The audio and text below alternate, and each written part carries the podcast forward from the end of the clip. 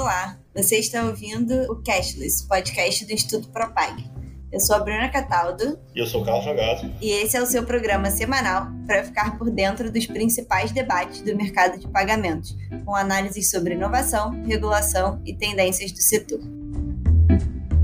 Olá, bem-vindos a mais um Cashless. Tudo bem, Ragazzo? Bom, Bruna. Tudo certo. Hoje a gente vai falar um pouco sobre um relatório, na verdade, que o BIS fez sobre as infraestruturas de mercado financeiro do Brasil. Um pouco porque entender né, o que acontece ali por trás ajuda a gente a explicar por que, que as modernizações do sistema brasileiro estão funcionando e por que, que a gente está com essa, essas novidades, né? O Pix funcionando, as coisas indo para frente, se modernizando. O BIS, na verdade, foi avaliar como que está a estrutura legal, regulatória, de supervisão aqui no Brasil para as infraestruturas que garantem que isso aconteça. E, enfim, a gente que antes de tudo, antes da gente falar do relatório em si, vale dar uma explicada no que, que é a infraestrutura de mercado financeiro.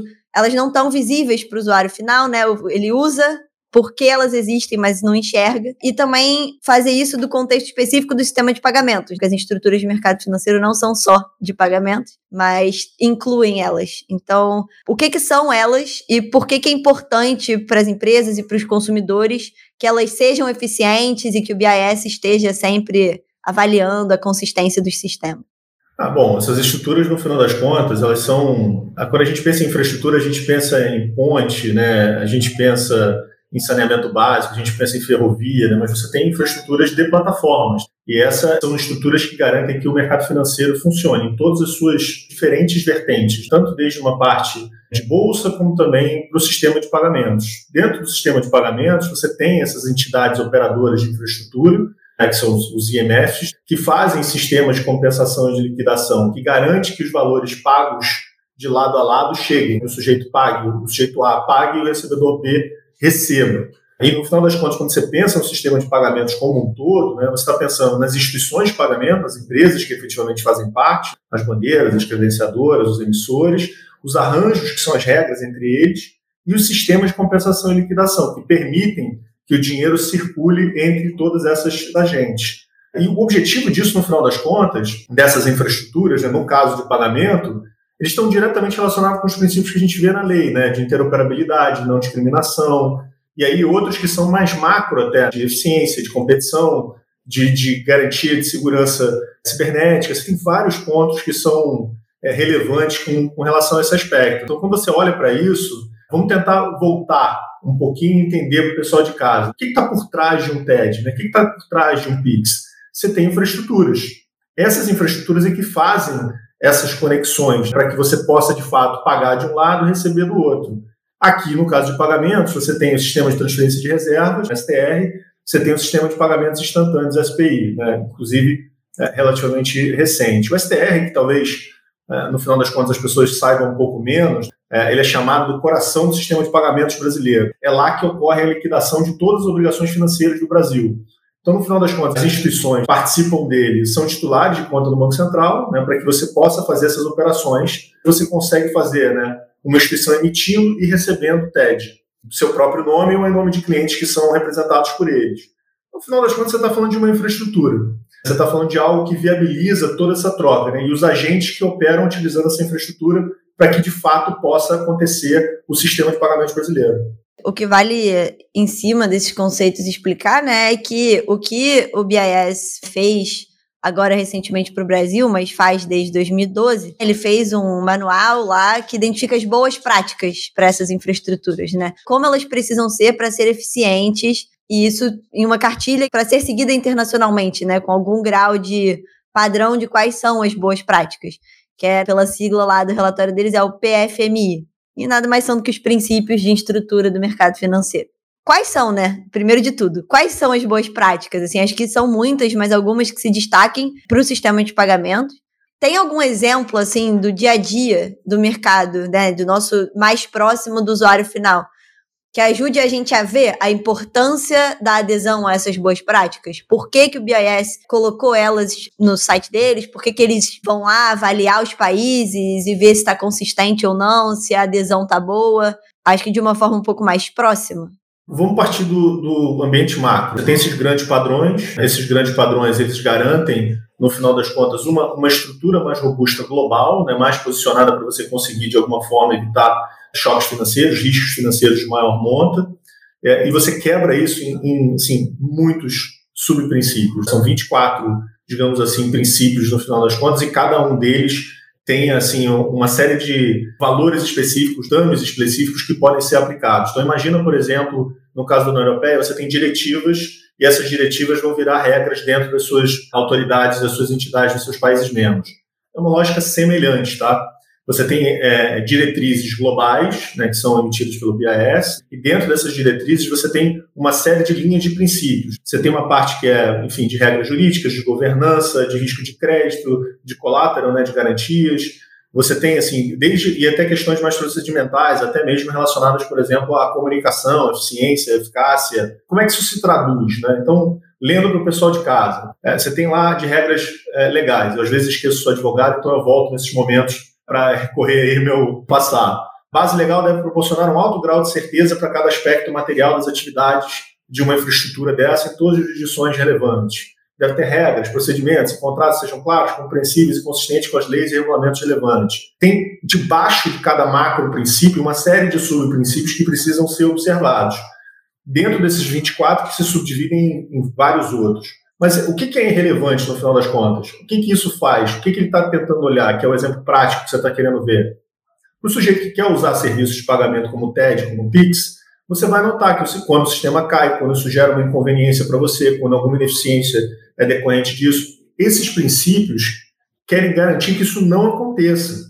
É, e que essa operação também faça, de uma maneira seja é, executada, com segurança. Você não vai, ter, não vai estar sujeito a riscos cibernéticos, os recursos vão chegar no destinatário, que eles vão ser poder utilizados de maneira universal para todos que quiserem e puderem ter acesso. São quase como princípios instrumentais que, de alguma maneira, desembocam nessa segurança dessa operação no dia a dia que a gente mal sente que eles de fato existem. Para mais materiais sobre o assunto, chequem o nosso site www.institutopropag.org. É o tipo de coisa que a gente, quando tá funcionando, não sente que existe, mas se para de funcionar, a gente percebe muito rápido. Acho que é uma boa forma de resumir. E aí, acho que, tendo em mente, né, a gente passou pelo conceito do que, que é uma infraestrutura de mercado financeiro, quais são as boas práticas e por que elas são importantes para o usuário final.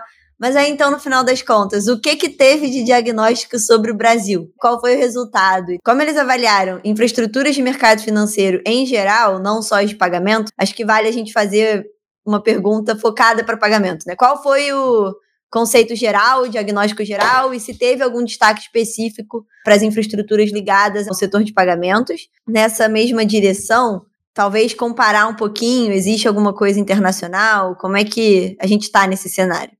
Bom, primeiro a gente foi super bem avaliado, as equipes de avaliação do CPMI, né, que é o Comitê de Pagamentos do BIS, e o IOSC, que fazem parte de valores imobiliários, né, no que se aplica a todas as infraestruturas, porque né, a gente não tem só as infraestruturas de pagamentos, como você falou, né, para dar alguns exemplos, por exemplo, a Bolsa Brasileira funciona com infraestruturas também, parte de liquidação, de compensação, contraparte central.